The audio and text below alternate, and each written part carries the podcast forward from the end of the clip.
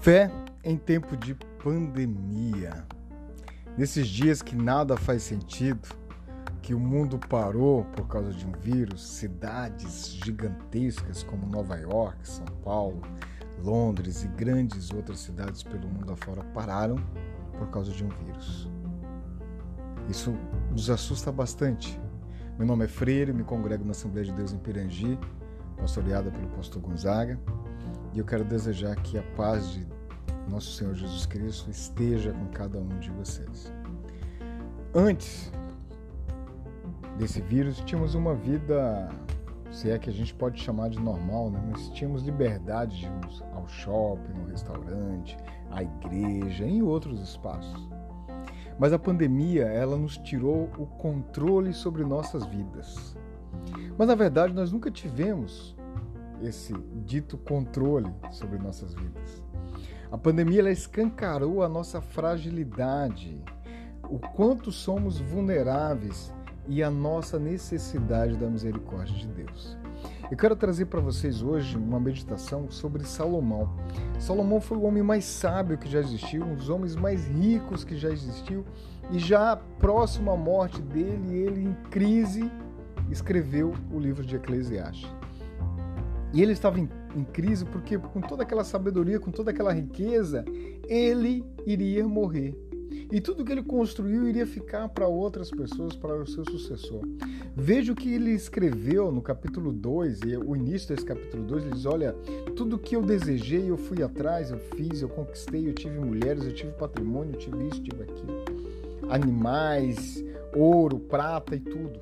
Mas no versículo 11 diz assim, no capítulo 2: Contudo, no entanto, em que passei a examinar tudo que tinha em minhas mãos, aliás, tudo que minhas mãos havia produzido e o trabalho que eu tanto me esforçara com alegria para realizar, compreendi que, na verdade, tudo não passava de vaidade, um inútil e enorme vazio, como correr atrás do vento.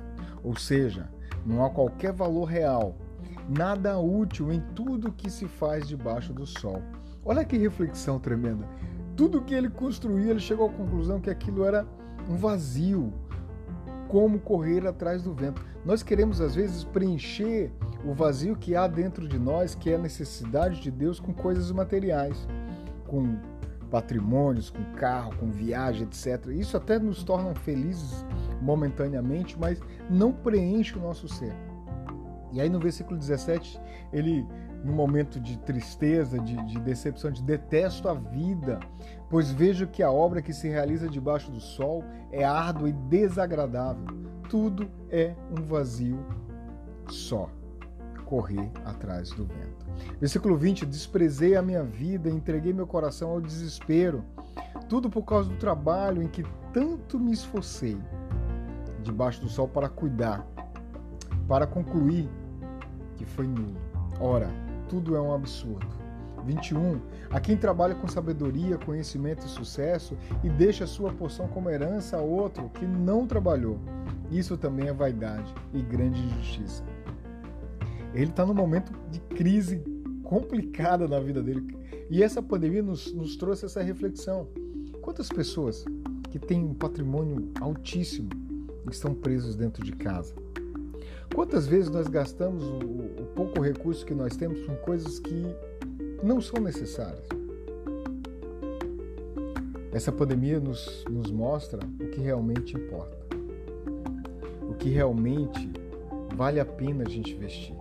E eu quero terminar com dois versículos, um ainda aqui em Eclesiastes, no mesmo capítulo 2, versículo 25, diz assim: para o, aliás, no 24, para o homem não existe nada melhor do que comer, beber e se alegrar no trabalho que realiza. Contudo, compreendi que mesmo esses prazeres só podem ser concedidos pelas mãos de Deus. Mateus capítulo 6, o próprio Jesus nos convida a buscar em primeiro lugar o seu reino e a sua justiça. E todas as outras coisas nos serão acrescentadas. Buscar o seu reino, um reino onde reina a paz, reina a justiça, reina a alegria, um reino onde todo mundo cabe dentro dele, não interessa a cor, não interessa o sexo, não interessa a, a idade. Esse é o reino que nós devemos buscar, de tratar o outro como se fosse nós mesmos. E no versículo 34 de Mateus 6 diz assim: Portanto, não vos preocupais com o dia de amanhã, pois o amanhã trará suas próprias preocupações. É suficiente o mal que cada dia traz em si mesmo. Queridos, estamos vivendo um tempo onde precisamos reavaliar as nossas prioridades. Precisamos um tempo para avaliar realmente o que nós estamos fazendo da nossa vida, porque ela é passageira. Ela é como o, o, o sábio Salomão diz: tudo é inútil, tudo é vaidade, tudo isso vai passar. O que importa realmente se nós tivermos escolhido e praticado todos os dias buscar o reino de Deus. E isso é ser exemplo, é ser sal e luz, é ser o samaritano da parábola que Jesus contou.